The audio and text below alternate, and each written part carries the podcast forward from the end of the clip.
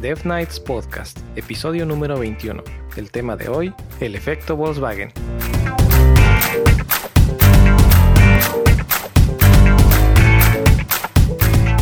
Hola Mike, hola Jacro, ¿cómo están? Hola Eric, bien, ¿y tú qué tal? Hola chicos. Bien, bien. Descansado, este, con trabajo, pero nada, nada crítico. ¿Y ustedes qué cuentan? Pues nada, yo estoy semi triste que van dos fines de semana que no voy a, la montaña y, y, ha sido tanto por el clima como que me dio gripa, o ahora que estuvo la temporada de huracanes. De hecho, justo el, el fin de semana que me dio gripa y no fui, eh, estuvo medio trágico en esto de las montañas de México. Eh, fue por lo mismo del paso de uno de los huracanes, no recuerdo exactamente cuál, pero estuvo muy nevado y así crítico. Y en el pico de Orizaba eh, eh, fallecieron ese día, creo que fue domingo, tres personas y en el Lista fallecieron dos personas, eh, tanto de hipotermia como de accidentes, como de todo hubo. Fue un domingo negro. Ouch. Pobres personas. Y estuvo crítico. Y un amigo que es con el que siempre voy a, a la montaña, él sí fue el domingo a lista y sí estuvo, dice que estuvo muy cañón. Entonces, pues sí, este ha estado a, poco difícil ir a la montaña estos, estos días. Uy, pero son los únicos a los que les queda conveniente ir o hay algún otro lugar al que puedan ir? Pues está la Malinche también, pero pues no sé, ahorita no he podido también por todo el tema de logística, este, de eventos familiares, muertos, lo que sea. Tampoco he podido eso, ¿no? Que toca ir a ver a los tíos, ir a ver a comida con no sé quién, este, la fiesta de. y así. Ouch. Sí, así es Bueno, esto. pero hay más tiempo que vida. Eso sí. Y te vas a tener que ir acostumbrando, Mike, porque ahorita ya vienen las fechas decembrinas. Sí, Sí, más, y más, más y más reuniones familiares y eventos Sí, sí. sociales. Lo dices con una pesadez de sí. Ah. Como de estas juntas que luego te dicen, no, pues sabes que va a haber una junta casi a la hora de salir un viernes y dices, puta.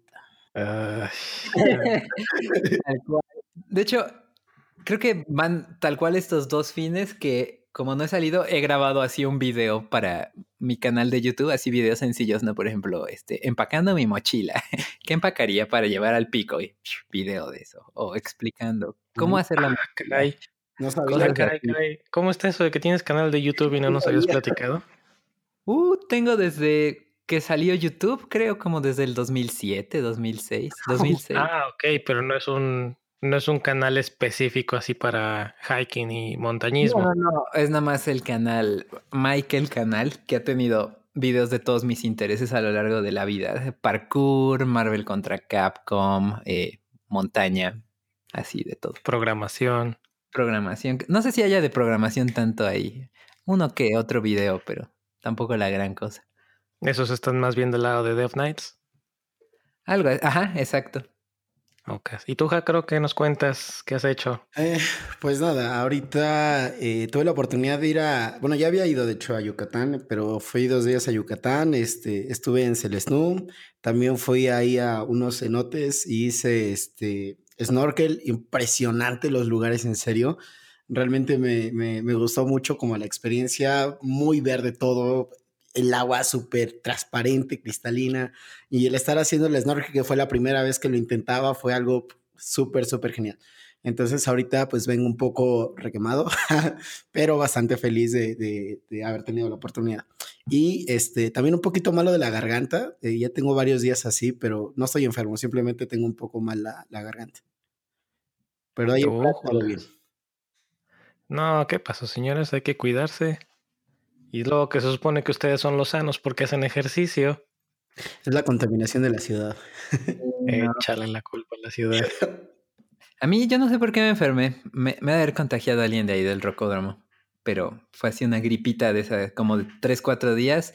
Fui a la farmacia de la ahorra que me inyectaron o algo así y ya salí rápido. Pero fue el suficiente tiempo down, que fue el fin de semana. Ya no escalé y fue el día que se murieron personas, etcétera. Híjole, tres, cuatro días y estuvo, estuvo largo. Sí. Para una gripa.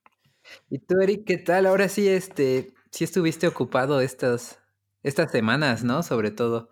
Este... Sí, pues se nos juntó ahí un, un viaje, pues no de última hora, pero sí se nos juntó un viaje eh, con mi esposa para, para México. Y pues ya sabes, ¿no? La prepara preparación del viaje y estar haciendo maletas y ir por encargos y asegurarte que no falta nada. No, sí, se, se juntó ahí un poquito. Entonces estuvo más, más apretado el, la agenda. Entre eso y unas, unas cosillas que había del trabajo, entonces sí se, se complicó un poco. Pero no, ya todo tranquilo, yeah. afortunadamente. Sí, ya, ya hasta tengo tiempo para, he tenido tiempo para estar eh, viendo unos videos de Docker, que finalmente me pude dar tiempo para entender un poco más de Docker. Ala, yo eh, no, no. Nunca he podido estar en esa madre, no mames. he estado también un poco con iOS, estoy haciendo una mini, un par de mini aplicaciones para uso personal, entonces yeah. también ahí estoy, estoy ñoñando un bien, poquito. Bien, bien. Hey, todo. No, yo me, me acuerdo, alguna vez hubo un meetup de, de, Docker acá en Puebla. Creo que era, fue cuando fue el tercer aniversario de Docker o el segundo, algo así.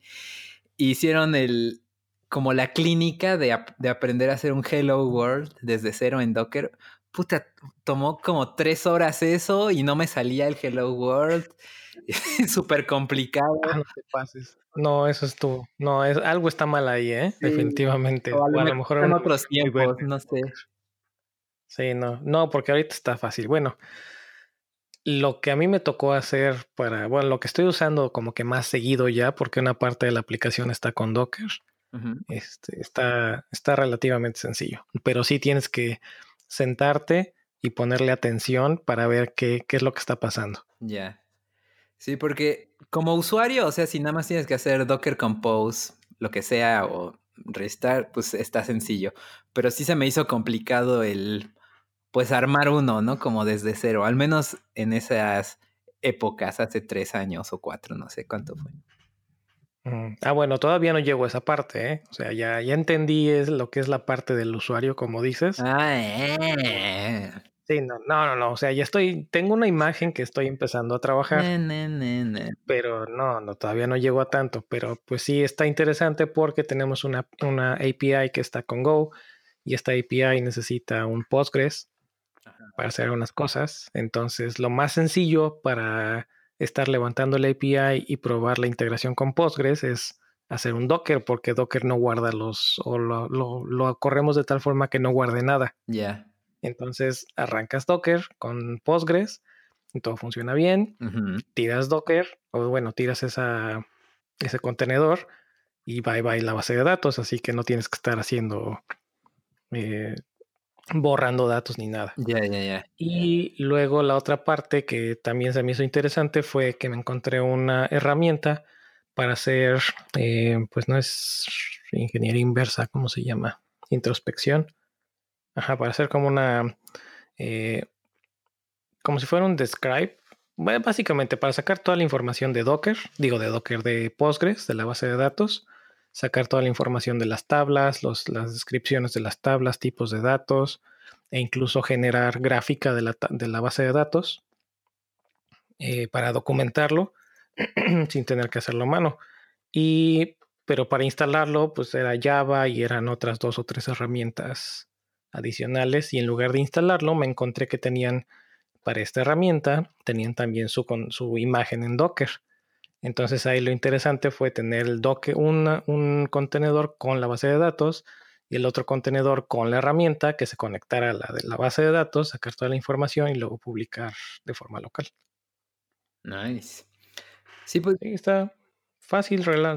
Entendiendo lo que estás haciendo, está fácil hacerlo. Ya, ya. Sí, es que es, es, fue, al menos para mí, es como otra onda eh, ya cuando, así como usuario que como configurador, algo así como la diferencia de nada más escribir Webpack y, y configurar el Webpack o algo así. Eh, y se me hizo muy, muy complicado eso. Pero bueno, igual fue porque... No, no sé, pero sí, no, no pude. Pues como en todo, depende qué tanto te quieras meter, es qué tanto te vas a... qué tanto vas metiendo los pies en el agua, en pocas palabras. Total, total. Muy bien. Muy bien, señores. Y pues sí, en eso es en lo que he estado ahora ñoñando un poco de Docker, un poco de, de iOS. Eh, ¿Qué otra cosa tengo? Eh, dejando las redes sociales más de lado. Eh, creo que he abierto Twitter y Facebook una vez o dos veces en las últimas dos semanas. Y en lugar de eso estoy moviéndome a algo más, eh, como que más personal, más, más privado. Y de hecho, esa es una de las herramientas, eso es una de las mini apps que estoy haciendo en, en, en iOS para el iPhone. Eh, utilizo una aplicación que se llama Day One. el para hacer, eh, ándale, diarios, bitácoras personales y demás. Y se me ocurrió la idea que a final de cuentas lo que estoy, si lo que yo no escribía en Twitter era porque eran principalmente puras randoms, puros rants personales, dije, bueno, pues si voy a escribir y voy a hacerlo en una cuenta que sea privada y no tenga ningún seguidor para que le estoy regalando esa información a Twitter o a Mastodon o a lo que sea. Mejor me hago un script o me hago algo que publique en un diario o en, un, eh, en una bitácora o en un journal, como le quieren llamar, en Day One, que sea específicamente para ese motivo. Y eso es lo que tengo. Tengo un, una mini ventanita con, ¿cómo se llama esta herramienta? Text Expander, no. Keyboard Maestro, que ya se las había platicado en los en episodios anteriores, uh -huh. que me abre una ventanita chiquita, un, como si fuera un text, eh, un text area, escribo lo que quiero escribir, control enter y se publica. Y en el iPhone tengo algo parecido, que es con lo que he estado jugando. Igual abro la aplicación, es un text area, con el teclado, escribo lo que quiero, publicar y listo. Órale. Y al final del día o al, al final del, de los dos días o la semana o cuando quiera, pues abro Day One en tanto en, en, cualquiera de los aparatitos y ahí puedo ver como si fuera mi timeline todo lo que he escrito. Nice. Sí. ¿Y luego eso lo puedes publicar como a tu blog o lo estás dejando nada más en el Day One? No, no, no, queda privado completamente. Ya, yeah, ok. Básicamente, si no quieres que algo llegue a... Digo, no porque esté yo eh, publicando cosas que sean buenas, malas, en contra de alguien en especial o nada, sino que son, son ideas que son nada más para mí. No, no me interesa realmente publicarlas y no me interesa estar haciendo esos debrayes en Twitter o en cualquier otro de estas redes sociales cuando son cosas que no le interesan a nadie más que nada más a mí. Ya. Yeah. Pero sí, en teoría se podría hacer eh, con cualquier red social. Es lo que hace tanto el de Keyboard Maestro como la de la que estoy haciendo con iOS. Uh -huh. Son, es un post. Lo único que tendrías que hacer es cambiar el, el URL y los parámetros y ya. Órale. Nice, nice. Sí, pi. Y eso es en lo que he estado divagando, entre otras cosas.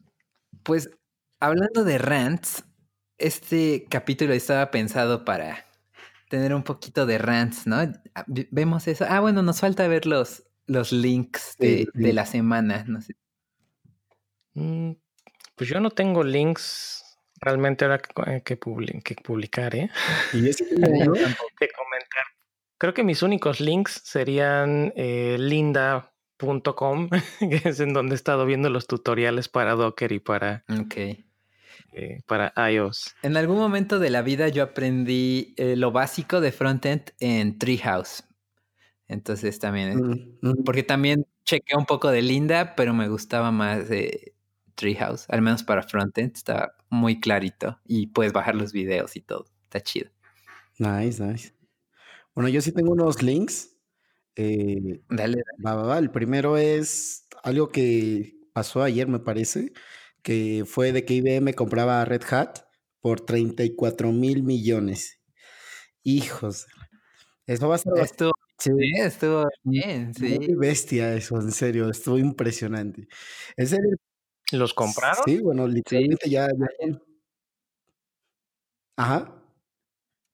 Ah, dile, dile, dile. No digo que, que, pues tal cual IBM pues compró Red Hat. Entonces, pues ya como los dos grandes ya se, ya se unieron, entonces pues espero que salga algo muy bueno de eso, ¿no? Que, que es lo que por lo regularmente se espera, ¿no? De, de este tipo de compras como gigantescas, ¿no? 34 mil millones, Es una grosería eso. Depende de la cartera de quién vayan o a la cuenta de, de quién, de quién vayan. en eso sí. Y bueno, otro link que quería compartirles, tengo tres. El segundo es, es justamente algo que, que, salió el día de hoy, que se trata de lo que son las corrutinas en Kotlin en una versión ya estable. Eh, ya salió Kotlin 1.3, entonces viene con las corrutinas ya estables y también viene con otras cosillas que son bastante interesantes. El tema de corrutinas, bueno, también da a mucho de discutir, ¿no? Pero es más o menos para eh, el tema de, de asíncronos entonces está como súper, súper padre porque ya se trata como de eliminar un tanto el tema de los callbacks y demás. Entonces es como una nueva forma de pensarlo. Entonces ya está, ya está en su versión estable y a partir de eso, bueno, van a empezarse a, surgir como muchas nuevas cosas en la parte de, Kotlin. Kotlin es en general, Kotlin, este, JavaScript, Kotlin eh, para Android, Kotlin, cualquier cosa, ¿vale? Y el siguiente que me pareció interesante, nada más, no tiene nada de, relevante en el mundo del desarrollo, pero Google presentó lo que es el reCAPTCHA eh, versión 3, en el cual ya no tenemos que comprobar que somos eh, máquinas o que no somos humanos, y ahora se va a basar en sistemas de puntos que se van a generar a partir del sitio. Entonces, eso va a estar bastante bien porque ya te vas a evitar esos molestos eh, reCAPTCHA de dime pícale aquí a la imagen y dime cuáles son letreros, ¿no? O adivina el texto que está aquí. Entonces, eso ya va a desaparecer porque ya acaba de salir el reCAPTCHA versión 3. Haz clic en todos los tanques norcoreanos, ¿no? Cosas.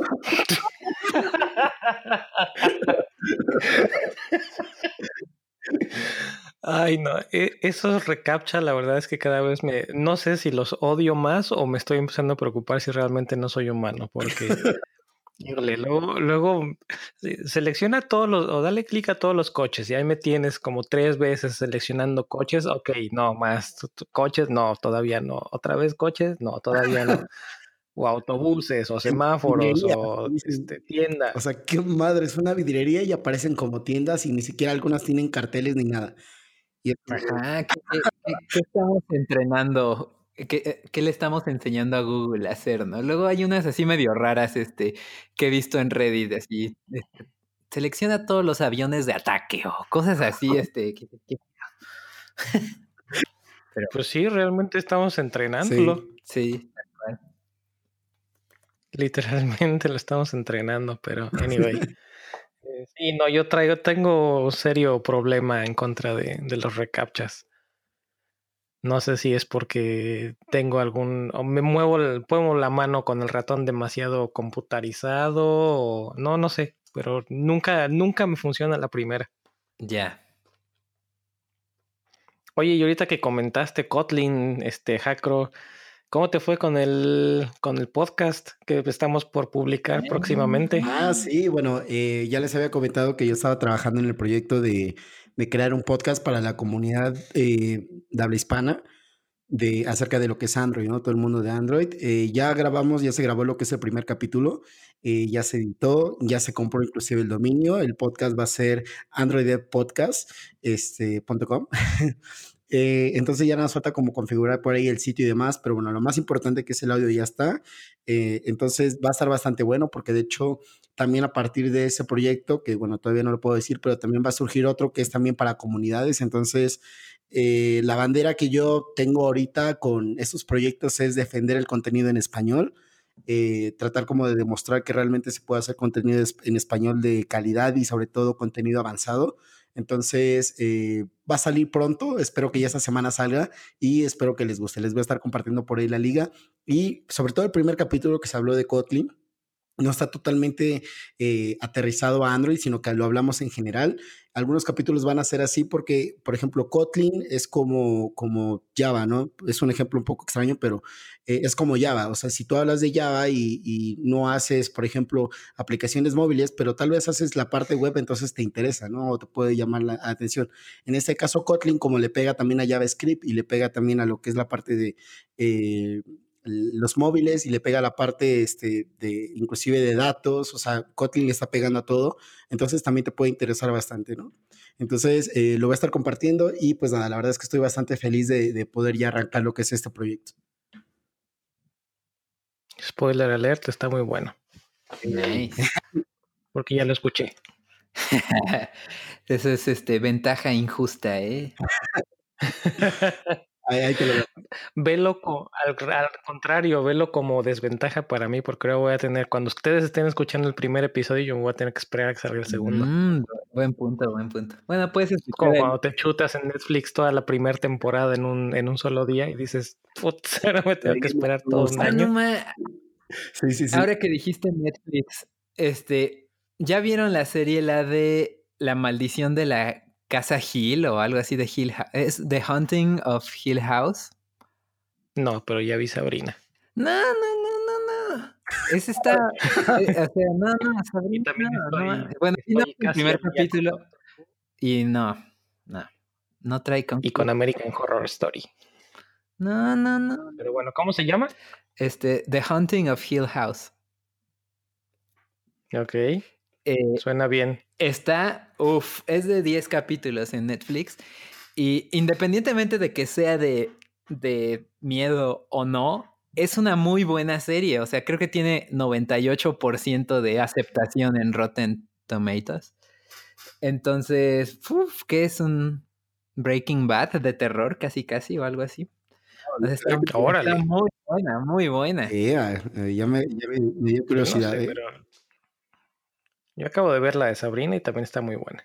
Pero es que como recién a cabeza y luego puso eh, mi novia eso, eh, no, no, no tenía comparación. O sea, era como más forzado, más así de jump scares, como no, no tan.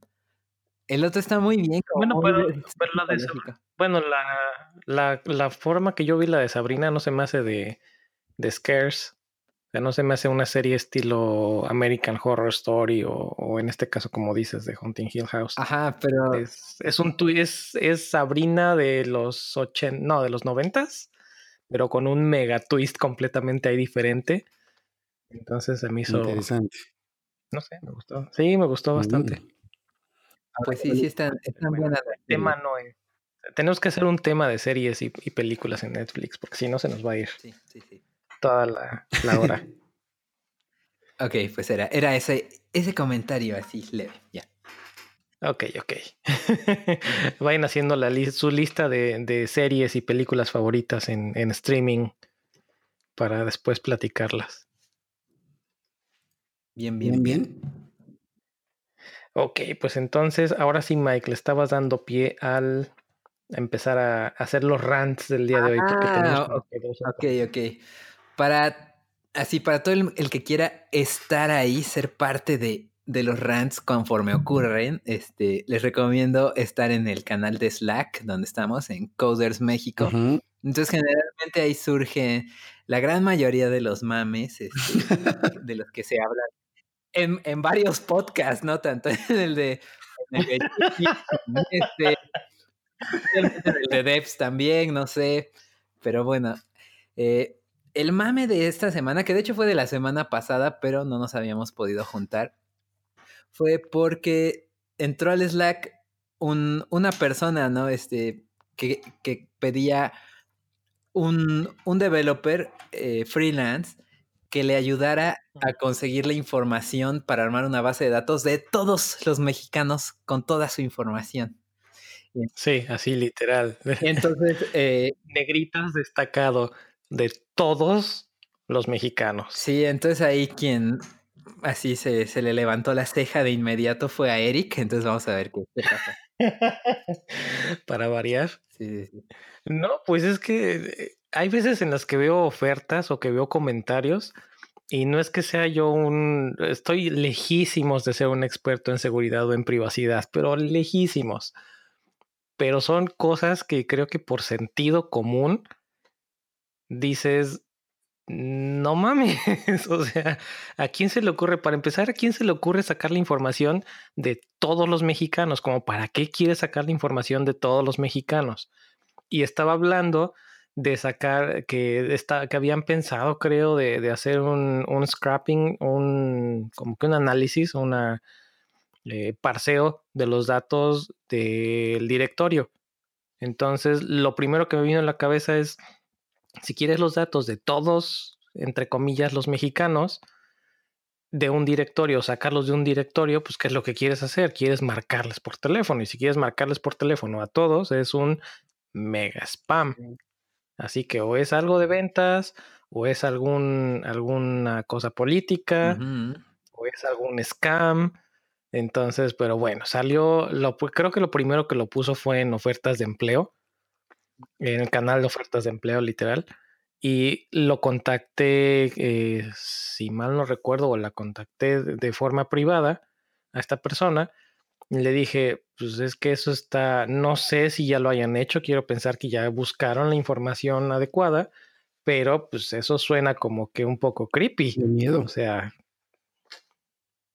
pues sí, oye. Y luego como al día o a los dos días volvieron a postear o volvió a postear el, esta persona los, la, como que lo mismo, pero en, no me acuerdo si fue en general o en random o en dónde, o en frontend incluso, no me acuerdo en cuál fue. ¿En general? Creo que en general probablemente. Y pues ahí le, le llovimos un poco más con, con esto. Y, pues no, no tanto madrazos, pero sí fue de, oye, yo ya te había dicho que yo ya te había, me, me había acercado a preguntarte o a comentarte esto y pues no soy, nuevamente, no soy ningún experto ni soy tampoco nada informado en cuestiones legales, pero esto está muy raro. Y mencionaban algo de, no, sí, es que ya tenemos la información del GDPR, que no sé qué. yo, ah, órale, pues chido por ustedes que tengan la información del GDPR, pero eso es de la Unión Europea y en México está la Ley General de Protección de Datos Personales y, este, y pues, también hace menciones a este tipo de, cosas. Y bueno, ahí salió el, debate.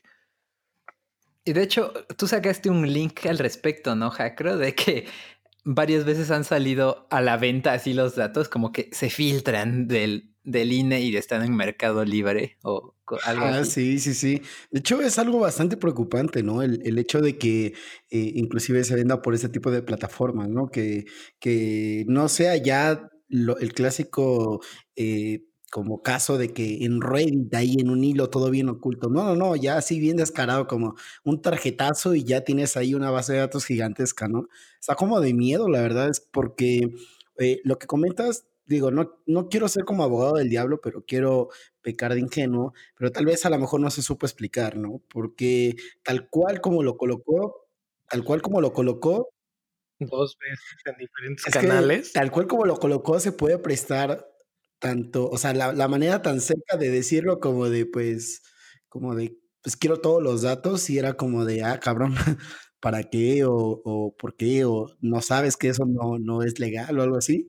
Eh, y la otra es que a lo mejor no se sube explicar. Eh, hay muchos casos que inclusive nosotros mismos a veces no sabemos explicar como lo que tratamos de hacer, ¿no? Porque a lo mejor nuestra cabeza va revolucionada en otra cosa y al momento de presentarla, pues puede generar otra, otro panorama, ¿no? Pero la primera impresión que, que a mí me dio también fue como algo, algo así de, de ay, güey, o sea, sí, sí está como, como muy de miedo, la verdad. Y de ahí salieron otras cosillas por ahí de ah, trackings y demás, pero, pero, este, No, ya no lo defiendes, Jaco, ya no lo defiendes. Hasta, hasta sacó el tema de que ya tenían su, su departamento de abogados y que ya habían investigado y que sí podían y no sé qué tanto. Así que no, está, está más allá de defenderlos. No, si hay que defenderlos, están patrocinando el podcast. no, que patrocinado ni que ocho cuartos. Primero tronamos el podcast antes de que ah, nos quieran. Es broma, ¿eh? pero este pero sí, se puede prestar a, varias interpretaciones. Si la interpretación o, la realidad es que si quieres sacar esos datos para N cosas, tan solo el querer hacerlo o el tenerlos, eso realmente va contra justamente la ley de protección de datos, ¿no? Eh, pues yo tenía dos comentarios. Uno, no tan relacionado, sino en tangente, de que como hablábamos de los datos del INE, de que decías que se filtraron por ahí. Hablando de filtraciones, eh, hace como dos semanas o una descubrí un subreddit muy bueno que se llama R Open Directories. Está muy interesante porque pues es tal cual eso, este, güeyes que encuentran alguna página que tiene, dejó sin protección, este, pues su servidor de Apache y puedes ver todos los directorios, este, los archivos de cosas, ¿no? Y hay variados de, de mucho tipo de información, este, fotos, de música, eh, así. Eh, entonces hay de repente días que ponen cosas súper extrañas, este, muy interesantes. Está, está cotorro ese subreddit, lo, lo recomiendo. A puro Reddit. Reddit es la mina de oro para todo ese tipo de cosas. Sí, para todo, pero ala, hoy pusieron uno de como de una exhibición de arte, pero no sé, era como de un museo, de un artista, pero muy, muy, muy extraño. Este, estaba cool. en esa misma línea, recuerdo haber visto hace no mucho, bueno, no mucho, pero tampoco tan poco tiempo, este, un, un video o era un podcast, no, creo que sí era un video donde más o menos te explicaban cómo puedes hacer una búsqueda relativamente sencilla en Google, una búsqueda avanzada. Ah, sí. Relativamente sencilla, precisamente para todo este tipo de sitios que tienen directorios no protegidos. Y una de las cosas básicas que, que buscas son, o que buscan, son un archivo que se llame passwords.txt. sí. Y aparecen, y aparecen muchos. Hunter 21, ¿cómo es ese meme? No me acuerdo, pero. De, bueno, poniendo en contexto, era como una captura de pantalla de dos güeyes en, en, un chat y le decía, wow, ya viste que si pones tu password salen contras en asteriscos. Mira, y pone muchos asteriscos. En serio, a mí no me sale. Y, le, y el otro güey contesta, a ver, sale Hunter 2 o Hunter 21. Y dice, ¿en serio? A mí sí me sale. Y dice, no, solo a ti te sale, yo solo veo puros asteriscos. Eh, ¿En serio? A ver, ponlo más veces. Y lo puse como 3, Hunter 21. y ya quedó ese meme de, Hunter 21. Ay, no inventes, me hiciste acordarme de los tiempos del IRC donde, no, ¿y cómo le hago para tener una arroba en mi nombre o para ser operador? Ah, facilísimo, Alt F4. o si estás en Mac, Command Q. Ya con eso. Sí. Ah, muy bien. Bueno, pero regresando, regresando al tema de los datos, este, y todo eso. Ah, de la privacidad. Y la privacidad. Eh, ahí yo quería aportar mi, mi granito de arena en decir que generalmente donde menos como escrúpulos y así menos ética que hay, al menos en mi experiencia, ha sido todo lo relacionado a e-commerce y sobre todo de, de, Estados Unidos, pero está puerco, o sea, si, si crees que 80 trackers es, es mucho, no, ese, ese es el estándar. Este, ven todo, está muy, muy cañón, más, pero pues me ha tocado así de que implementa o cosas así, ¿no? Y ahí sale la ética de qué haces. ¿Lo implementas o dejas de trabajar? Sí. en uno para, para hacer mención a uno de los temas que ya tuvimos también hace tiempo. como relacionado a eso, ¿no? De que lo haces sin saber qué están haciendo con esos datos, ¿no? Porque realmente tú lo implementas y te pueden decir, es para predecir eh, comportamientos del usuario y a lo mejor por atrás están haciendo otra cosa muy diferente. Entonces a veces no es culpa del no, pues es que sí es para compartir, para predecir el comportamiento del usuario, pero es lo malo es que no nada más es en ese sitio, es para, para predecir el comportamiento del usuario en todo Internet. y hay veces en las que van más allá de todo Internet, sino es todos traemos una, literalmente todos traemos una computadora en la bolsa, todos traemos un smartphone y la mayoría de nosotros utilizamos el smartphone para navegar en Internet. Entonces, con este tipo de de tracking, pues pueden saber, pueden identificar tu navegador si es que no tienes algún tipo de bloqueado. O si es que, por ejemplo, ya en las últimas versiones, por lo menos que yo conozco de Safari, que ya tienen más protecciones para evitar que te hagan la huella digital o el fingerprinting, eh, te pueden saber quién eres, qué hábitos tienes y aparte de eso pueden saber en dónde estás físicamente, no necesariamente con tu eh, latitud y longitud, si no le das permiso al, de GPS, pero sí pueden más o menos adivinarla con tu IP, porque si te estás conectando en direcciones, en direcciones públicas o en internets públicos. Pues, sí, o sea, tan pues fácil, por ejemplo, en las aplicaciones. no nada más. Sí, no nada más estás en traqueo de tus hábitos, sino en, internet, sino de tus hábitos físicos. Y eso sí, inclusive los tracking, por ejemplo, que yo he ocupado para las aplicaciones, así por default, los que de por sí te vienen es qué teléfono tienes, qué versión de Android tienes, qué versión de la app tienes, en dónde, en qué estado o en qué país, en qué estado. Este, si estás conectado a internet, si estás desconectado del Wi-Fi, de este, de Bluetooth, o sea, literalmente hacen como un escaneo total de todo el teléfono lo siento. Eh, hacen como un escaneo total de lo que es todo el teléfono y esas son las de default, o sea, que son como 20 más o menos. Y de ahí ya la avientas las que tú quieres, ¿no? De se le dio clic aquí, se le dio clic allá, qué, qué comportamiento tuvo, ¿no? Pero las de default, esas, o sea, son un montón, ¿eh? Y, y de verdad a veces da un poco de miedo porque inclusive... Eh, pues eh, de, hecho eso es normal de los tracking, ¿no? Que a veces como que graban el, el, el qué está haciendo el usuario en la pantalla, o sea, en la aplicación, y se ve, ah, le picó aquí, le picó acá, y es como de, ay, güey, o sea, eso Todo, mucho Lo que escribió, él, lo que andaba buscando, cómo movía el mouse, está cañón, cañón, cañón. Y luego cuando comparten o venden esos datos, Uf, sí. O, o por ejemplo, el clásico, o sea, ya literalmente, perdón que los interrumpa, el clásico de que te metes a X buscador, te metes a Google y buscas, no sé, se te ponchó una llanta y buscas eh, talachera o una refaccionaria o una, no sé, algún líquido de estos para parchar la llanta cuando estás en el camino y boom, entras a cualquier sitio en internet y anuncios de eso que buscaste. De hecho, se hizo muy famoso también el video donde un cuate estaba eh, anunciando, bueno, anunciando, como que quería demostrar que Google escucha y ah, sí. agarró literalmente y colocó así como en, un, este, como escribió en una hoja, un pizarrón, y decía, eh, nunca antes he buscado como ese artículo y ahorita lo voy a decir que era juguetes para perro, de esos juguetes chillones y empezó a decir perro, perro, perro, y ala.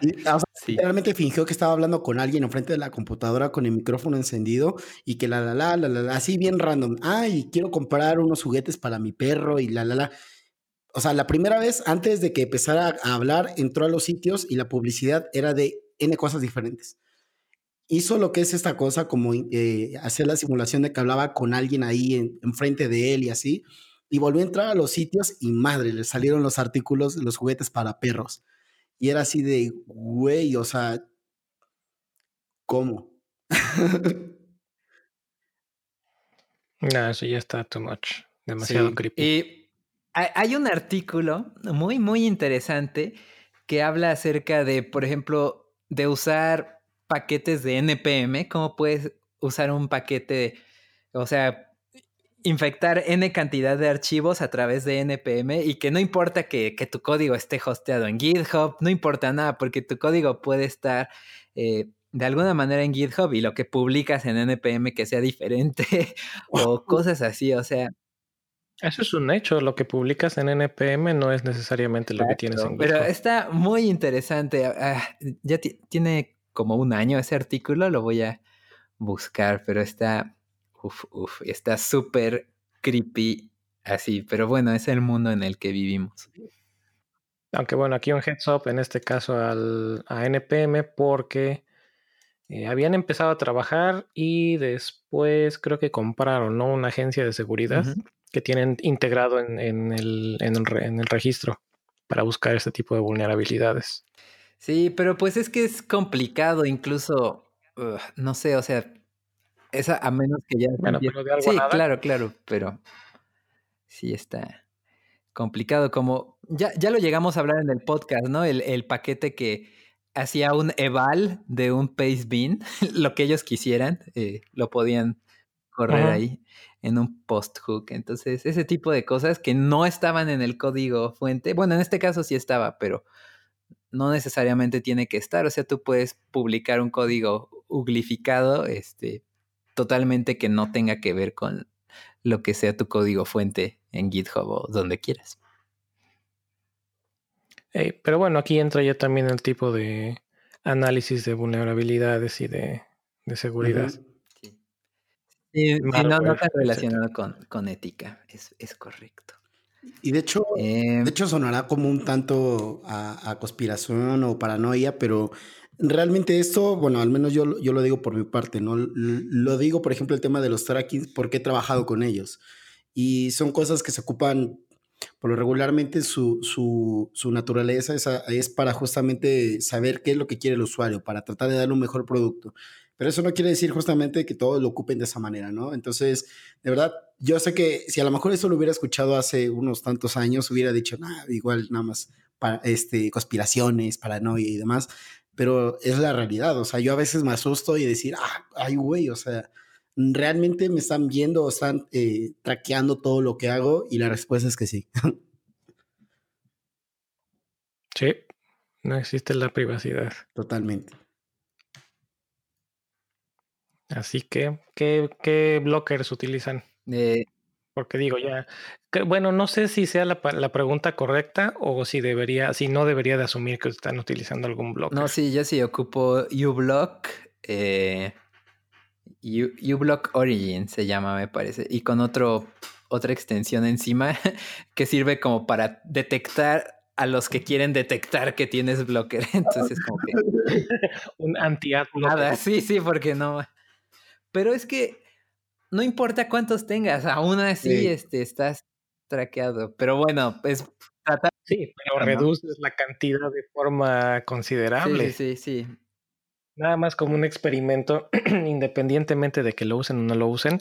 Eh, si utilizan Google Chrome, instalen una que se llama Ghostery. Creo que también en Safari está disponible y en otros navegadores. Pero instalen Ghostery y vean la cantidad de trackers que detectan los sitios que utilizan es, impresionante. Incluso en un sitio que ustedes dijeran, bueno, pues es que este que no, tal vez no tiene publicidad o es mínima la publicidad que tiene y boom, van a ver todos los, todos los trackers que salen. Sobre todo en e-commerce es, es donde más hay, o sea, 80, 100, 150. Híjole, yo no, sí estoy de acuerdo contigo, Mike, pero no nada más en e-commerce. Hay muchos sitios de noticias que también. Ah, sí, es cierto. Tienes razón. Supongo que es más porque me toca estar más de cerca en ese medio del e-commerce y... Del e-commerce. ¿Y tú, Jacro? Eh, hmm, yo sí voy a pecar de porque la verdad no tengo ninguno. Digo, justamente ahorita estoy instalando el que recomiendas porque... ¿Cómo, decía la otra vez? que hablábamos justamente de eso, ¿no? Que si no tiene nada que esconder, pero no, no, no, se trata justamente de defender también tu privacidad. Pero incluso también es de performance, o sea, luego quema un buen de CPU, nada más los puros trackers o, te gasta tus datos o, se pone lento internet. O sea, independientemente de que sea nada que esconder, también es un tema de performance. exacto, no es, no es solamente privacidad, es performance o incluso hasta seguridad, porque luego hay veces en las que llega a estar comprometido algún JavaScript, como lo mencionábamos, o algún sitio que por ahí se les colaron y les instalaron algún miner y entonces ahora tu computadora está minando bitcoins o litecoins o Ethereum o cualquier otra cosa similar sin que te des cuenta. Sí, que eso ha sido común en, en sitios de torrents, me parece. Que, o sea, quitaron los anuncios por poner a minar este, creo que se llama Monero, eh, no me acuerdo cómo se llama ese software para minar de JavaScript, pero les era más redituable minar Monero que, poner publicidades de, pornografía o lo que fuera. Amazing. Y bueno, de mi lado, pues antes usaba mucho AdBlock, pero desde que me pasé a 100% a Safari, eh, empecé a utilizar tanto en la Mac como en el iPhone y compañía uno que se llama OneBlock o OneBlocker. Creo que es OneBlocker. La verdad es que me ha dado muy buenos resultados. Eh, tiene la ventaja de que además se sincroniza. Ah, se llama OneBlocker. Se sincroniza con iCloud, entonces los filtros que activo en, en la Mac se activan automáticamente en el iPhone y viceversa. Ah, eso está bien y tiene la ventaja, creo que fue de los primeros que hicieron esto, no estoy seguro, que en lugar de tener, por lo menos en iPhone y en, Mac, en lugar de tener eh, un solo content blocker, que es lo que implementó Apple, fue que el problema que hay con esto es que tiene un límite de 50.000 reglas. Ustedes dirán, 50.000 reglas son muchísimas, pero realmente no son nada contra todas las diferentes formas de tracking que hay y todos los patrones que hay. Entonces, como tiene este límite de 50.000 eh, trackers o, patrones más bien, lo que hicieron fue que tomaron sus categorías y las dividieron en múltiples, múltiples blockers. Entonces ahora tienen, creo que tienen siete u ocho diferentes categorías. Entonces, pues multipliquen esos siete u ocho por 50 mil cada una. Entonces abre mucho el, panorama de, Safari y tanto en Mac como en, como en iOS. Y antes de este utilizaba otro que no recuerdo cómo se llama en este momento, pero lo que me gustaba de ese era que te generaba una VPN local. Entonces no nada más funcionaba en Safari, sino que funcionaba en Chrome y funcionaba en cualquier aplicación. Era a nivel sistema operativo. Ah, eso está bueno. Eso estaba más, mm, estaba más nice porque pues, el, browser estaba, estaba transparente para el navegador y era a nivel sistema operativo. Pero creo que eh, hubo algunos cambios, algunas restricciones en el, en el App Store y están restringiendo este tipo de, VPNs locales, porque realmente no están... Eh, digo, entiendo Apple en ese caso, ¿no? Porque estás diciendo que es una VPN local cuando realmente no es una VPN. Ya. Entonces, como que ahí hay un, un desconecte que puede darse a, malas interpretaciones y pues obviamente muchísimos comentarios de, de, usuarios que no tienen ni idea de qué es lo que están instalando, de no, no instalen esto, es una VPN, se van a robar su información, o sea, sí, estoy de acuerdo que eso puede pasar con una VPN cuando no conoces qué es lo que está pasando del lado de la VPN, pero esta es una VPN local, ni siquiera está estableciendo una conexión a la red, está funcionando de forma local. Sí, es el que redirecciona al, bueno, al servidor home, ¿no? Para todos esos... Eh, Ajá, sí, básicamente era una VPN en localhost que lo único que hacía era, eh, no estoy 100% seguro a, nivel código, pero lo que hace era resolver los dominios. Sí, exacto.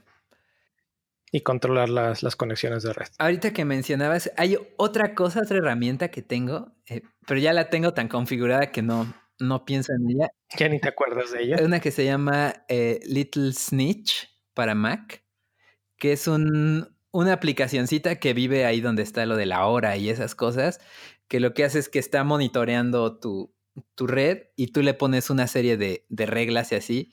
Nuevamente viene a colación el buen Yausas, de eh, compañero de, del Slack, que eh, me pasó sus, sus reglas. Entonces hay reglas en modo paranoide. Entonces desde ahí lo prendes y ya no pasa nada, ¿no? Ningún este tracker ni nada. Pero luego dejan de funcionar algunas aplicaciones y así. Entonces hay que quitarle del modo paranoide al modo normal.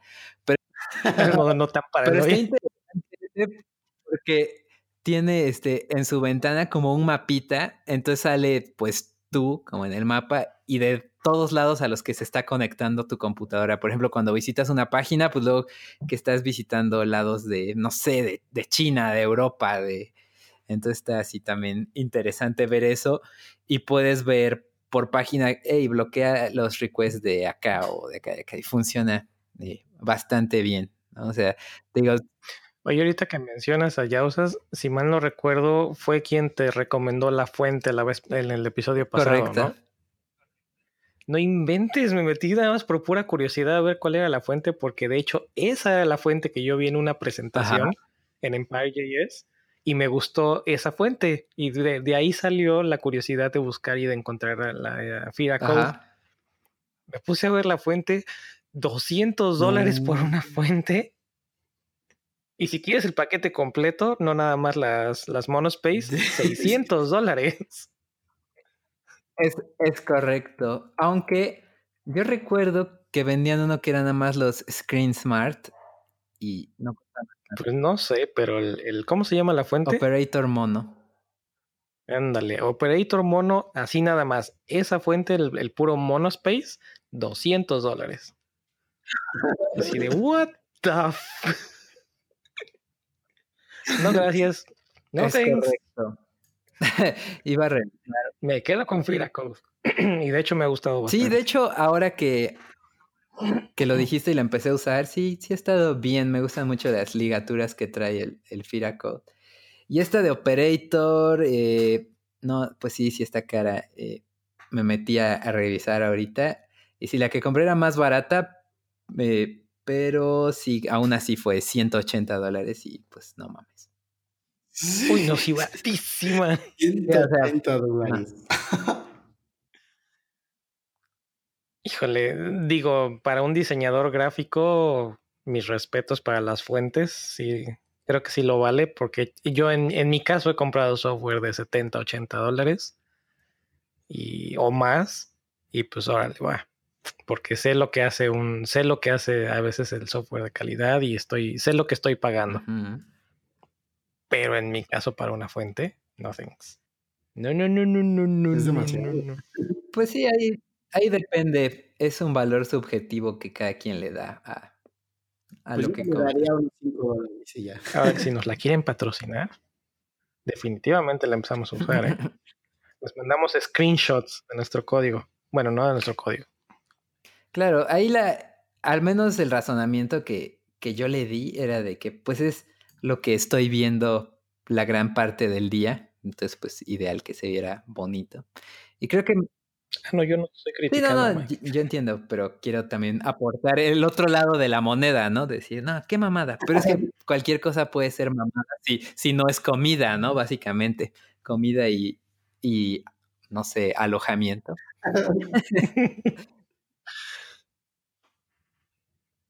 Iba a hacer un comentario, pero creo que más va más acorde a, a nuestros compañeros del podcast de Tema Master que al podcast de Death ¿Por Knight. qué? ¿Por qué? A ver. No, no, no, too much. Está demasiado entonado. Ah, Sí, no. pero bueno, eh, No va, no va. pues esa era, esa era la idea. Y bueno, y, y todo esto salió del rant de nuestro compa, de nuestra persona, compañero o compañera o lo que sea, en Coders México, que quería los datos de todos los mexicanos. Esperamos que los hayas podido conseguir. Es correcto. Pero no me están marcando. Que no me están dando esa No. Ajá, que no estén ahí ocupando ¿Lo los datos qué? para hacer sus desmadres de este de spam masivo. Pero lo bueno es que yo ya no tengo número de teléfono en México, así que. Que se chinguen ustedes, ¿no? Básicamente. Pero, no. Por ejemplo, eh, re- reto- regresando a lo de e-commerce, eh, ves que sí están, pues la- la- las leyes de eso de, de Europa, el GDPR, pues sí está bastante estricto, ¿no? Entonces, sí en varias ocasiones me ha tocado, por ejemplo, un if en Europa que tenga el checkbox de, de que si quiere spam, if Estados Unidos, spam, güey. Cosas así. Bueno, pero es que no nada más es eso. O sea, es todo el, todo el proceso que se supone que está detrás. Y lo más interesante es que aunque se supone que están protegiendo tus datos, eh, hace, no sé, tal vez uno o dos meses, cuando estaba más en, en boga el, el mega spam de correos electrónicos de absolutamente todos los servicios en línea, dándote la información de GDPR y que tienes que entrar. Lo más interesante fue que muchísimos de estos sitios, y me voy a confesar eh, víctima de esto, muchísimos de estos sitios mandaban, eh, usaban la, ay, ¿cómo se llama esta regla? La, la regla de menos, de menos fricción o algo así, tengo que buscarlo. ¿Y qué es esto? Es que en lugar de decir, aquí está el notice, tienes que entrar para aceptar los cambios es al revés. Aquí está el notice y si no quieres que se comparta o si no quieres que se publique, entonces le das clic aquí. ¿Y qué es lo que hicimos la mayoría con esos correos? Nada. Los mandamos a la papelera. Right? Entonces, estos correos donde te están diciendo, si no quieres que se comparta X, Y o Z, o si no, si no quieres aceptar los términos, en pocas palabras, si no estás de acuerdo, tienes que entrar a decir que no estás de acuerdo. De lo contrario, si no has contestado en tantos días, vamos a asumir que sí estás de acuerdo y automáticamente te vamos a ensartar.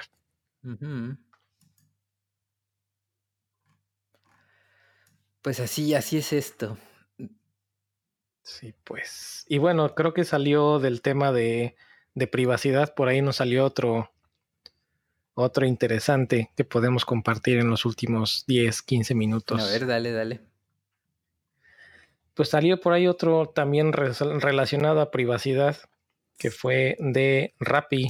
Ah, sí, un caso, un caso interesante donde alguien se le barrió poner y quiero abogar aquí por, por ese developer, tal vez, o ser abogado del diablo, se les barrió poner o más bien que no debían de haber puesto el API key en el código de JavaScript. Así que esto a alguien un poco más ocioso que esos developers se le ocurrió utilizar ese API key para sacar información de usuarios y demostrar cómo podían incluso hacerse cargos, o de hecho se estaban haciendo cargos, ¿no? Por lo que estuve leyendo, se estaban haciendo cargos no autorizados. Sí, o sea, les hacía como si hubieran pedido Rappi favor de 600 pesos o una cosa así y pues la gente ni idea. También venía su, su clave privada o secreta para hacer login en su Facebook, en su Google, o sea, en lo que sea que hubieras hecho login, el atacante podía hacer login también, podía usar tu, bueno, usar tu tarjeta, por así decirlo, en, en el servicio de, de Rappi, ¿no? ¿no? creo que no podía usarla para otra página, pero podía como... Ajá, porque era el token, creo que más el token para usar Rappi Favor o Rappi Cajero. Nada más. Y, nada más. Digo, quiero ponerme en el otro lado, no, no es que tenga contra, contra Rappi ni nada, pero eh, yo creo que no se trata de un descuido, ¿saben por qué? Porque eso mismo con el tema de seguridad pasó con sus aplicaciones, hablando de las aplicaciones de Android, que es mi mundo, este, hace mucho Sí, o sea, También en serio, en serio. O sea, no, no, no, no los binarios. O sea, literalmente ahí aparecían las claves y todo. Entonces era como de. Y eso lo descubrió inclusive un, un developer amigo mío. Y ahí estaba tal cual, ¿eh? O sea, el, en el proyecto ahí aparecía y, y decías, o sea, ¿qué, ¿qué, chingados, ¿no? O sea, ¿por qué están colocando eso? Entonces, no creo que sea un descuido, creo que es más que nada que no le ponen el peso que deberían a la parte de tecnología o al menos en la parte de seguridad como que creo que por ahí un administrativo que no tiene ni, ni mierda de idea de lo que está haciendo, está dirigiendo a la parte tecnológica y, pues ya sabe, ¿no? Cuando un administrativo que, un administrativo no sabe lo que está haciendo, no conoce el área, le da igual, o sea, pues que salgan las hachas que tengan que salir y así te tengas que saltar las mil reglas de seguridad, las buenas prácticas, sácalo. Oye, pero es que esto es básico. Quiero, quiero, aportar algo al respecto. Eh, es una, historia. Eh, fue la semana pasada, estaba en la escalada y va otro amigo, este, este pastor, que de hecho aún no lo hemos entrevistado, Pasti, eh, se metió a escalada con, con nosotros, ¿no? quémalo, quémalo. El chiste, no, solo era para poner el, el entorno.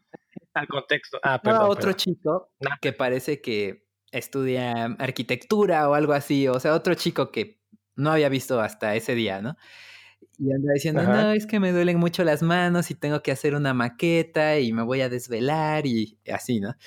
Entonces le dije una frase que recuerdo que, que a Pasti estuvimos platicando mucho más rato después sobre la frase que le dije, bueno, no te preocupes, pero acuérdate que en la vida real el mundo no se mueve a través de 10, sino que se mueve a través de, de 6, o sea, de dar el 6, o sea, que nada más funcione ahí tantito y que pase. Y va de la mano de lo que dice Jacro. Eh, y lo pienso así, ¿no? Por ejemplo, si Facebook diera el 10, obviamente no estaría haciendo los miles de malabares que hace para que su PHP funcione en el React y lo que sea, sino es nada más lo mínimo para que sirva y ya. Entonces lo mismo, ¿no? Como decía Jacro, lo mínimo para cobrar y ya. Y, si salió mal, lo mínimo para arreglarlo y ya. Y si es algo conforme este, a gobierno, aún más para abajo y listo, ¿no? sí, o sea. No, pero yo insisto, no estoy defendiendo a los developers, pero, hay, hay niveles de ética. O sea, por mucho que me estén pidiendo las cosas, yo no voy a exponer ese tipo de datos. O sea, te estás metiendo tú y estás metiendo a la empresa en una bronca y a final de cuentas, al que le van a poner el dedo y al que van a correr va a ser a ti. si tú lo hiciste. No van a correr al, administrador o al jefe o al tech leader o a quien te haya dicho que lo hiciera. Claro, a quien van a correr es al que lo hizo. Es una regla de tres inversa. El que da el 6 gana el 12 y el que da el 10 gana el 4, o algo así. Y pues parece ser que es, también una este realidad del mundo. En este tipo de cosas donde el software, eh, aplicaciones, sistemas, etc., etc., el software en general, eh, presenta este, este, tipo de fallas eh, que son a nivel código, fallas de seguridad, fallas de etc., etc., ¿quién tiene la culpa? ¿Quién es el realmente responsable de eso? ¿El developer o la persona que le está dando, o el jefe, ¿no? O el administrativo, como quieran verlo? ¿Quién realmente tiene la culpa ahí? No quiero o no quiero eh, tomar un bando porque yo he visto situaciones en ambos y realmente hay veces donde literalmente te dicen, sácalo sí o sí, después lo arreglamos. Ajá. Sí, o sea, te estás yendo a e, producción. Ese es, un problema. no, puedes mañana. Vamos a decir que estás trabajando con, con direcciones, o bueno, es que aquí en Estados Unidos es el número de seguro social, pero con ese número te apropias de la personalidad de una persona. O sea, y entonces es como si te dijera, no, no importa que se vean los, no importa que esté por ahí este, el, número de seguro social, nada más escóndelo bien. O sea, no, no lo vas a hacer así, aunque seas, aunque tengas que salir a producción, no lo haces. O sea, buscas la forma y no lo haces porque te estás metiendo en una bronca y se está metiendo la empresa en una bronca y todo mundo se está metiendo en una bronca, te vas a llevar a la gente entre los pies. pues Y luego recuperarte de este tipo de, robos de identidad toma años si es que lo puedes llegar a hacer. Pero pues Volkswagen, if say, teste igual pasar. ¿No, supieron eso de lo de Volkswagen? ¿no? lo de los carros, las pruebas de ¿Eh? contaminación y todo eso, ¿no? De que si detectaban que estaban en, un, en una prueba de contaminación, hacían para sí pasar la prueba. Y de hecho sacaron un repo en GitHub que se llama Volkswagen.js, una madre así. Entonces, si detecta que estás en un SAID, manda todo como que pasó, ¿no? 10 de 10. Pero, pero nuevamente. Pero bueno, es. No, es que. pero, tiene que haber ética. nuevamente, o sea, de verdad no quiero defender ni a uno ni a otro. Y no solo seguridad, inclusive se habla sobre el tema de hacer bien las cosas, hacer bien el software, el buen software. Pero eh, yo también lo discutía justamente en un grupo de, de, Android developers, ¿no? Y, justamente con Eric, y le mando un saludo por si me está escuchando. sí, eh, gracias. a otro Eric. a este, ah, bueno, y discutíamos como este tema, ¿no? Y, y decíamos, es que las aplicaciones se tienen que hacer bien. Sí, se tienen que hacer bien, pero no siempre es así. Hay muchas cosas que alteran todo eso y no se trata del developer. En este caso me puse del lado del developer y me decía, bueno, pero ¿por qué? Si las cosas, si tú sabes hacer las cosas bien, ¿por qué no las tienes que hacer bien? Y yo le decía, es que nuevamente hay cuestiones, sobre todo administrativas, en las cuales influyen. Y él me preguntaba, ¿cómo cuál? Y yo le decía, muy fácilmente cómo quieres tener una aplicación que esté al día, bien hecha, con, con, lo mejor justamente de la plataforma de Android, si te pide el administrativo que soporte al Android 2. y algo. No es posible, tecnológicamente no es posible. Entonces hay Bueno, no me... Perdón, dime. No, digo, hay, hay cosas en donde el buen software no es tan posible hacerlo y no depende tanto del developer. Depende mucho de la parte administrativa, depende de justamente las personas que están a cargo de, del área de desarrollo o inclusive de la parte del, del, este, sí, toda la parte administrativa en general. Entonces, de verdad, no, no es como que ponga del lado del developer o del administrativo, pero realmente, ¿quién tiene la culpa al hacer un mal software, al tener este tipo de malas prácticas de seguridad, eh, prácticas malas en arquitectura, etcétera, etcétera, etcétera. ¿Quién realmente tiene la culpa? Pues que ahí estás mezclando, estás mezclando cosas, Jacro.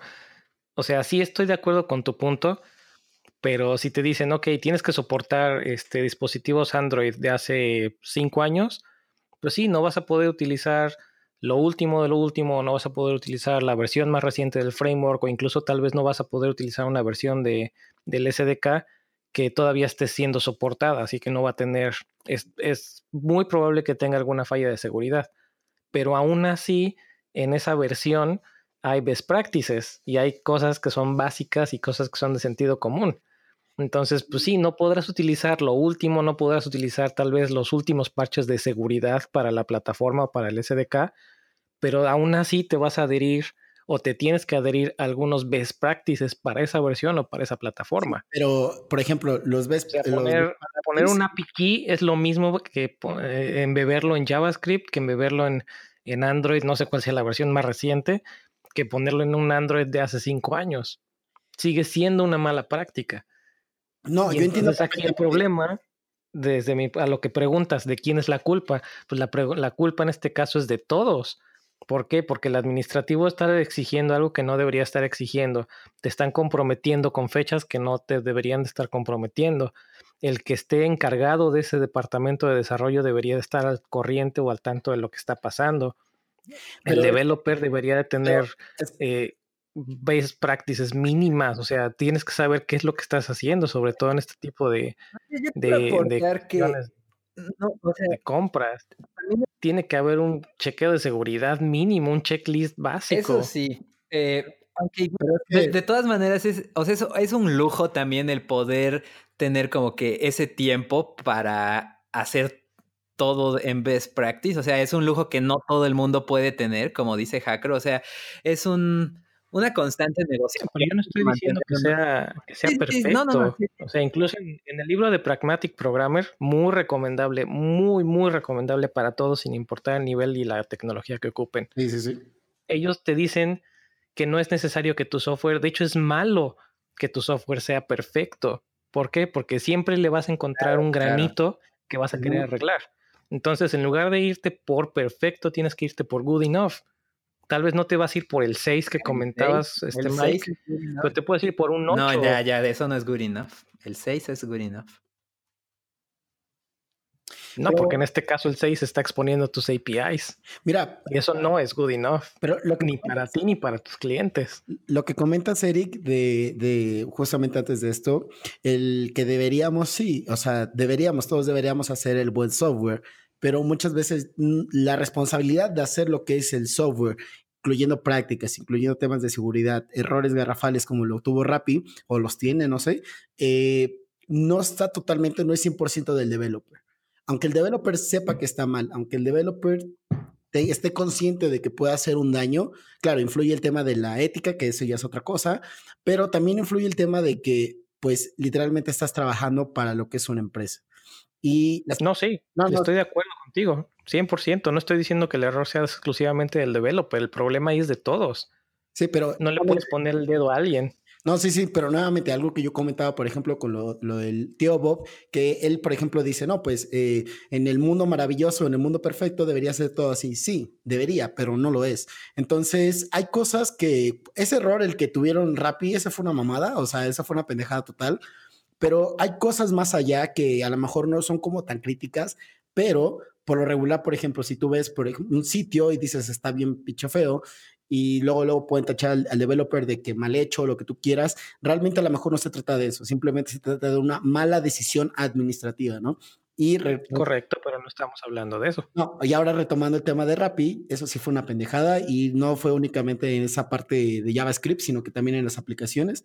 Entonces ahí sí un tache grandote, grandote para lo que son las personas que tomaron la decisión y también para las personas que llevaron a cabo como esa tarea, porque el tener ese dato, o sea, se lo pudieron haber saltado de mil y un maneras si no lo hicieron. Y son maneras muy sencillas de hacerlo y, no lo hicieron. Algo que te toma cinco minutos, diez minutos y realmente no lo aplicaron. Entonces ahí sí, echarle shit a, rápido. no, y es que hay que ver también todas las... Dale, ah, Mike. Pues lo mismo que decían ahí en el post, eh, era eso, que ellos notificaron a Rappi de eso y se tardaron todavía como cuatro o tres meses en, en hacer algo al respecto, ¿no? Entonces ahí ya se nota que a lo mejor y no, no está del todo bien. A lo mejor el problema clásico de las startups por doquier, ¿no? Que a lo mejor no duran mucho tiempo sus empleados y entonces entra uno y no sabe bien cómo está y, ya se fue y entró otro. O sea, a lo mejor, o sea, tratar de ver el panorama completo. Eh, igual y no, no sabemos del todo. Obviamente sí estuvo mal, eh, no se tomaron las mejores prácticas, pero ¿qué más, no? O ¿Por qué pasó eso, no? A lo mejor no les pagan, se van, eh, o a lo mejor hay demasiados junior, este, no sé, ¿no? N cosas, y, sí. la, primera impresión que yo tengo, y nuevamente, no tengo nada en contra de Rappi, ese es como un análisis muy, muy al tema profesional. Eh, es que creo, y la percepción que yo tengo es que estás súper, súper inflada en el tema de marketing, así, pero hiperinfladísima, porque en la parte tecnológica, que es justamente el producto tal cual, definitivamente se ve que no le han colocado la prioridad que debería. Entonces, esa es la percepción que yo tengo como profesional, que tiene, eh, o sea, le metieron mucho dinero a la parte de este marketing, que inclusive acabaron recibiendo un montón de dinero y demás, pero en la parte justamente tecnológica creo que no es prioridad o no es una de las prioridades más altas en esa empresa. es mi ¿dónde, ¿Dónde salía cuánto les dieron? ¿Como 400 millones? Sí, Están quemando, pero sabroso. Rappi, patrocínanos. no, tampoco. No, pues, por ejemplo, ah, es que tengo los chismes. Ay, también salió corporate. No, no, no. No sé, no sé. También salió el tema de Ay, se me fue. yo, puedo compartir un poco. Eh, uno de mis N cantidad de amigos o lo que sea eh, trabaja o trabajó eh, donde están las oficinas de Rappi acá en Puebla, ¿no? Y le tocó llegar a medio escuchar por ahí este, algunas cosas que a, cierto restaurante Rappi le, le, prestó dos millones de, no sé si de pesos o de dólares con, con tal de que solo Rappi les pudiera repartir este por dos años. Pues por supuesto que el restaurante quiso eso, ¿no? O, cosas así, o sea. Compraron la exclusiva en pocas palabras. O también por ahí estaba la estadística de que aproximadamente casi el 40% de los pedidos eran pérdida para Rappi. Entonces, oh. están así de YOLO quemando el dinero para, pues para posicionarse. Eh, pues incluso a lo mejor canibalizándose ellos mismos del futuro, ¿no? Entonces está, está muy de miedo. Ah, bueno, quiero agregar algo rapidísimo. El hecho de que estemos hablando de esto, bueno, al menos en lo personal, no quiere decir que esté tachando a los developers de Rappi, eh, porque hay tanto developers mexicanos, colombianos, un montón, ¿no? Eh, seguramente la mayoría de ellos hacen muy bien su trabajo. Es un error de alguna persona, dos, tres personas. Entonces, eh, no es nada contra ustedes, ¿no? Si nos están escuchando. Y este, pero si pueden hacer algo, un granito de arena hace la diferencia. Entonces, pues nada, un saludo a todos. Escuchamos ahí, pero a la empresa, a la empresa, ¿eh? ¿Qué pasó, Jacro? Ya le quitaste toda la intensidad del tema. No, porque, eh, o sea, yo, yo conozco a personas que trabajan ahí y son excelentes ingenieros, excelentes developers, pero nuevamente, a lo mejor su trabajo no lo vemos y solo estamos tachando ahorita, por ejemplo, la parte del tema de seguridad, pero se puede prestar esa parte, ¿no? Entonces, pues nada más dejar como la aclaración, no es contra ellos, simplemente fue un error y al error es al que estamos atacando, ¿no?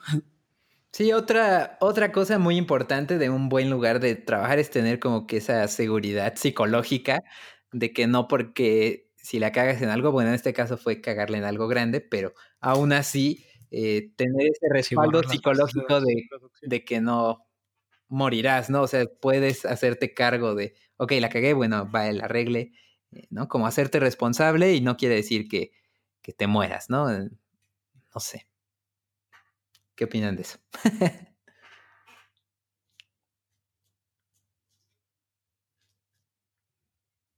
ok. Después les preguntaba que qué opinan de eso ustedes. pues sí, la seguridad de, que el que sepas que tienes a alguien atrás de ti apoyándote y avalándote es mega plus, mega, mega plus. Pero así como en este, en este tipo de situaciones, no hay alguien que está interesado en la calidad de lo que están entregando, sino nada más en ventas, dudo mucho que tengan alguien que esté detrás de ellos para, para avalarlo, para, para, respaldar cuando se dé este tipo de situaciones. Ah, y ya me acordé lo que iba a decir, salió el, comentario de que en el reporte en que hacían eh, se veía muy, eh, nuevamente mucha mercadotecnia para la firma de seguridad que había hecho el análisis. Ya. Sí, se veía un poco tirándole como que eh, nosotros encontramos, nosotros vimos, nosotros, pero extrayendo y dejando eso de lado, algo que estuvo bien hecho de la firma con todo y que tal vez el contexto o la redacción no haya sido la mejor, fue que siguieron algunas o ciertas reglas básicas, ¿no? De encontramos un problema de seguridad, lo reportamos, le dimos seguimiento y no se publicó hasta que no estaba arreglado el problema. Buena. Es porque muchos otros lo que hacen es encuentran una vulnerabilidad y o la explotan o la venden o la publican antes de que la empresa tenga tiempo de arreglarla. Y pues ahí sale peor. Es correcto. Sí, sí, sí. A mí me gustaría saber qué es lo que pasó con todas las personas que tuvieron este tipo de problemas, porque otra cosa que iba yo a agregar era, ok, tienes este tipo de problema. Se filtraron datos, hubo cargos que no tenían que haber hecho, eh, cargos fantasmas o cargos que no tenían que hacerse pero todos estos cargos, ¿qué es lo que están provocando? Hay gente que le provoca estrés, hay gente que le provoca cancelar tarjetas de crédito, gente que le provoca estar hablando por teléfono con la, empresa para ver qué fue lo que pasó, eh, y luego todos los side effects. Imagínate que tienes un, tu cuenta de Rappi compartida con, no sé, tu esposa, o tu familia, tu pareja, y en uno de estos cargos hacen un cargo que, no sé, un cargo en un restaurante, un cargo en una entrega a un hotel. Imagínate todo lo que puede salir ahí. Eso, eso más que nada sería como en general daños colaterales, ¿no? Me escuché como... Pues sí, pero es, son daños colaterales a partir de un error que alguien hizo porque no tenía la experiencia de que necesitaba, no tenía la ética que debía tener, porque no hubo un control de seguridad. O sea, sí son daños colaterales, pero a fin de cuentas son, son efectos que está provocando alguien o que está provocando un equipo, o que está provocando una aplicación. Creo que ahí tiene que ver mucho también con la, con la, eh, ¿cómo decirlo? Con, con, el concepto, mm, no, ¿cómo decirlo? Como el, el, developer en general tiene una gran responsabilidad al hacer software.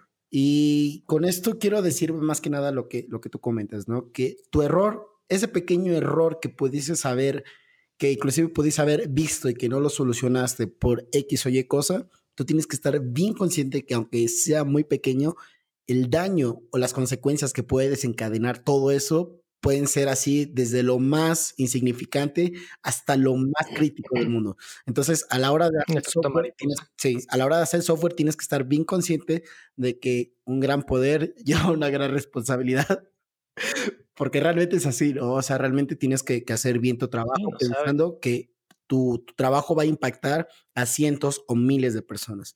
Entonces, developers hagan el buen software. Esa es la recomendación. Exacto. Volvemos, podemos poner el ejemplo de lo que platicamos, creo que en el episodio pasado. No, no, ya creo que ya me acordé de dónde lo escuché. Never mind de em, lo que pasó en México hace que fue hace un año, dos años, con Revisa Mi Grieta. Ajá. Ah. O sea, se, se, juntaron en la comunidad, hicieron aplicaciones, hicieron iniciativas donde con un poco de trabajo o con un mucho de trabajo en un muy poco tiempo se ayuda a muchas personas. ¿Sale? Pero vamos a voltearlo. ¿Qué tal que una de estas aplicaciones está utilizando mal porque alguien se le barrió a hacer una prueba o porque no hubo un code review correcto, y en lugar de hacer un análisis acertado, alguien termina, termina haciendo un análisis incorrecto, el cual deriva en todo un derrumbe y tal vez en muertes. O sea, uno como developer, como comentas, Jacro, tienes que tener los pies y la ética bien puestos en la tierra y, hacer las cosas, hacer las cosas bien o mejor no hacerlas. Bueno, lo es que eso puede pasar incluso teniendo code review y pasando pruebas y todo, o sea, no estamos exentos. O sea, el que tenga code review. lo que quiero nada más, no digo que no, o que sí pase o que no pase, simplemente lo que quiero es hacer hincapié en lo que acaba de decir Jaco, que tenemos que, tenemos, aunque nosotros lo vemos muchas veces como un simple console log, o como un simple alert, o un try catch, o un lo que sea en el lenguaje de programación de, ah, pues no pasa nada si no cacho esto, al fin no, no va a pasar nada. Ya lo revisé y en mis pruebas y en los casos de uso está bien. Pero a la larga no sabes en qué pueda desencadenar un, un problema. Entonces siempre hay que tener un poquito más de visión de lo que estamos haciendo y no vivir encerrados nada más en, nuestra, en nuestro monitor pensando en nuestro, en nuestro caso de uso de la hora exactamente. Inclusive, también quiero agregar algo por ahí, algo que comentaba con mi tocayo este, David que está en Canadá. Eh, él me decía, yo trabajo para una empresa que se dedica al sector financiero y él me decía, puta, o sea, tú haces tu aplicación, así me decía, tú haces tu aplicación, puedes mandar un, un update de aquí a tres meses resolviendo los, los bugs. Yo, así me decía, yo tengo que pensar que esta aplicación no va a tener un update hasta dentro de tres años. Entonces tengo que ver el número máximo de posibles excepciones. Entonces, eso también a veces ayuda, no siempre, creo, o sea, porque también es un poco extremo, pero este, ayuda mucho pensar muy a futuro.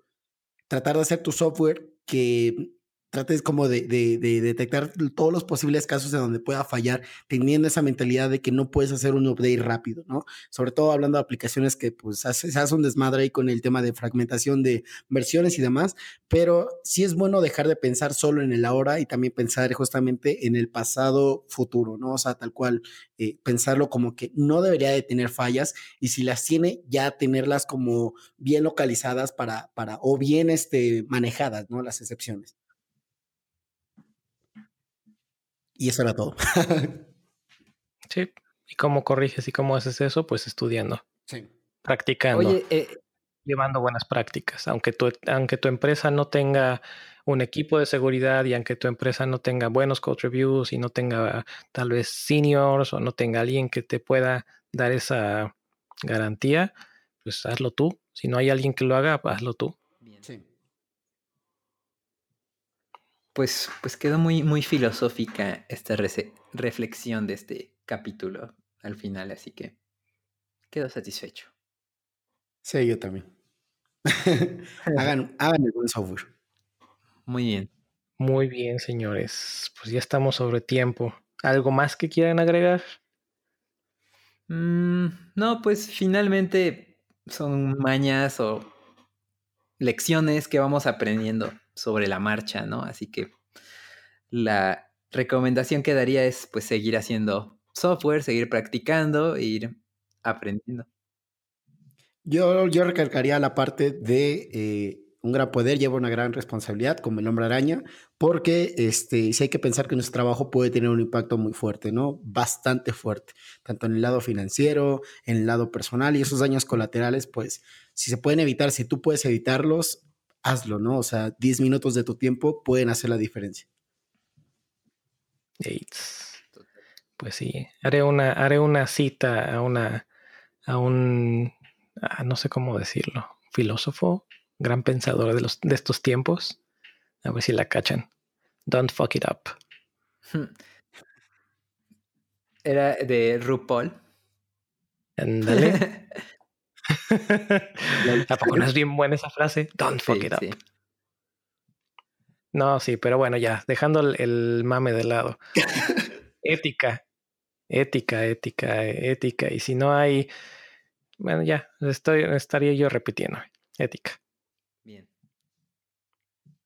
Bien, bien.